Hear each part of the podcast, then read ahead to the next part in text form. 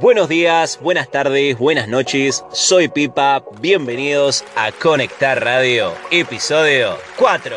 Esta semana, cansado de ver Netflix, empecé a ver los directos que suben los usuarios a YouTube y noté que muchos son fanáticos de los videojuegos.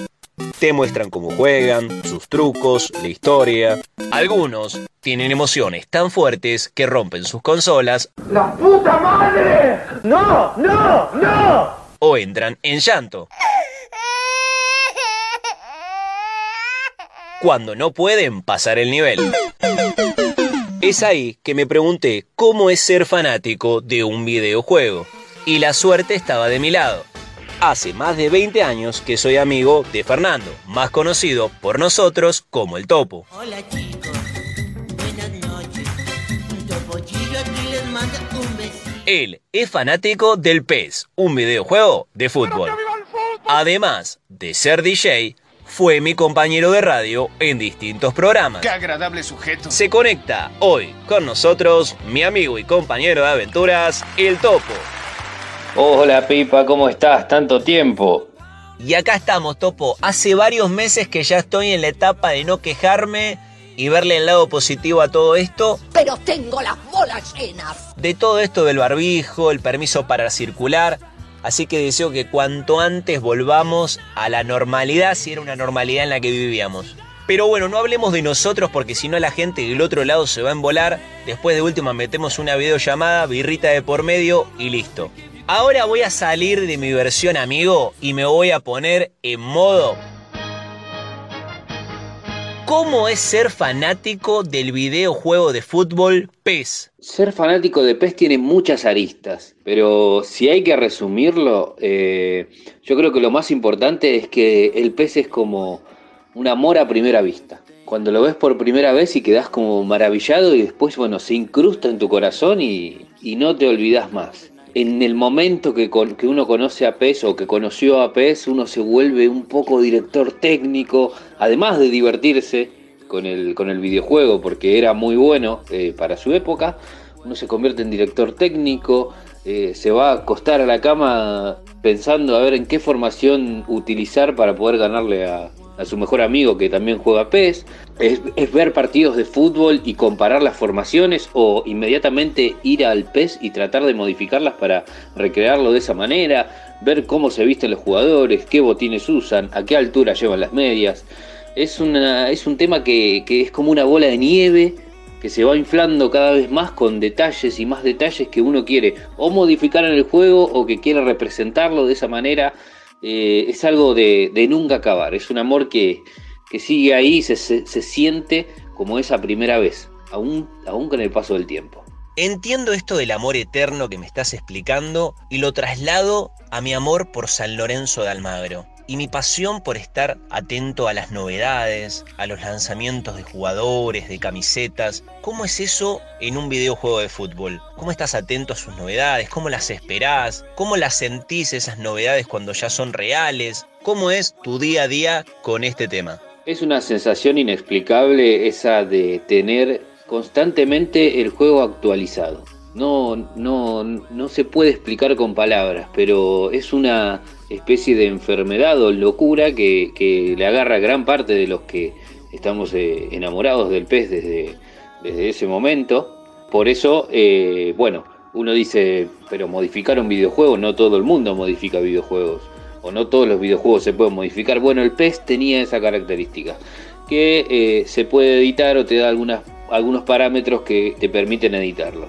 De esa manera, bueno, integro parte del equipo de, un, de un parche de la Liga Argentina, donde se actualizan caras, se actualizan las camisetas, se actualizan cómo son los estadios eh, en donde juega cada equipo, los auspiciantes. Bueno, yo formo parte de ese equipo. Un saludo para todos los, pibes de, de Editemos PES, saludos para Laucha, para Juli, para Juli todo el equipo.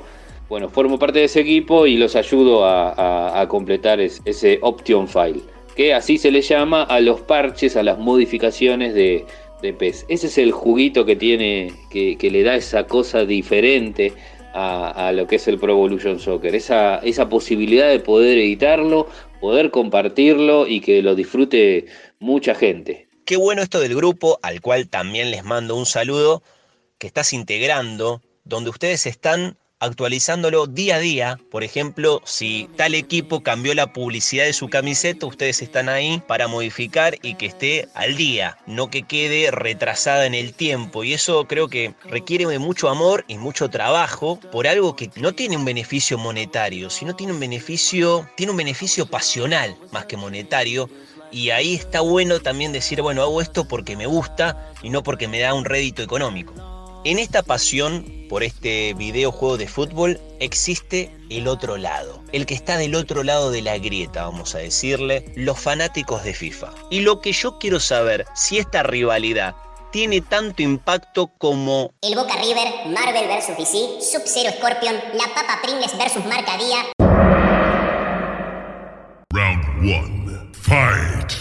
Sí, esa rivalidad con FIFA es histórica y tiene fervientes defensores de ambos lados y que nunca, pero nunca llegan a un acuerdo. ¿Llegaste a discutir con algún fanático de FIFA en algún foro, en alguna red social? Obviamente, porque yo en su momento era muy fanático de, de PES y lo defendía a muerte. Ahora ya no tanto, pero sí he tenido peleas siempre a través de las redes sociales, específicamente en Twitter pero bueno, como sabes, este, uno siempre es guapo atrás de la red social. Después, bueno, frente a frente no, ahí vamos a conciliar, ¿no? Siempre. Es muy cierto esto que decís, que hay mucho valiente atrás de las redes sociales escribiendo en los foros. Creo que a veces un poquito de menos demencia o de agresividad debería haber, pero bueno, mucha gente creo que lo utiliza como una forma de desestresarse un poquito de quizás de su vida cotidiana y, realiza estos comentarios y, y estas cosas por las redes sociales. Ahora, para entrar en esta última pregunta, voy a volver a ponerte de ejemplo a San Lorenzo de Almagro. Yo tengo recuerdos de partidos que me han hecho emocionar hasta las lágrimas, ni hablar de la final que ganamos en el 2014. Yo quiero saber si ese fanatismo que vos tenés por ese videojuego te llevó a una situación de lágrimas, emoción. Uf, grandes emociones ganarle a, tus amigos en el último minuto con eh, colgado del arco, eh, dar vuelta a partidos que eran imposibles o que vos ibas ganando, te los empatan y vos de la nada al segundo se los volvés a ponerte 2 a 1 arriba. Eh, muchas, muchas emociones. Y bueno, una de las más importantes es cuando gané un torneo barrial de, de PES. Ahí sí, bueno, me emocioné mucho y el, premio no era mucho, eran algunas horas gratis para jugar en, la consola eh, en ese negocio. Pero bueno, este, estaba muy contento y sacaba pecho. Yo salí campeón de un torneo de PES. Todavía seguís recordando ese torneo de Play, no lo puedo creer. Me acuerdo que en aquella época nos volviste loco un mes entero hablando de que habías ganado ese torneo.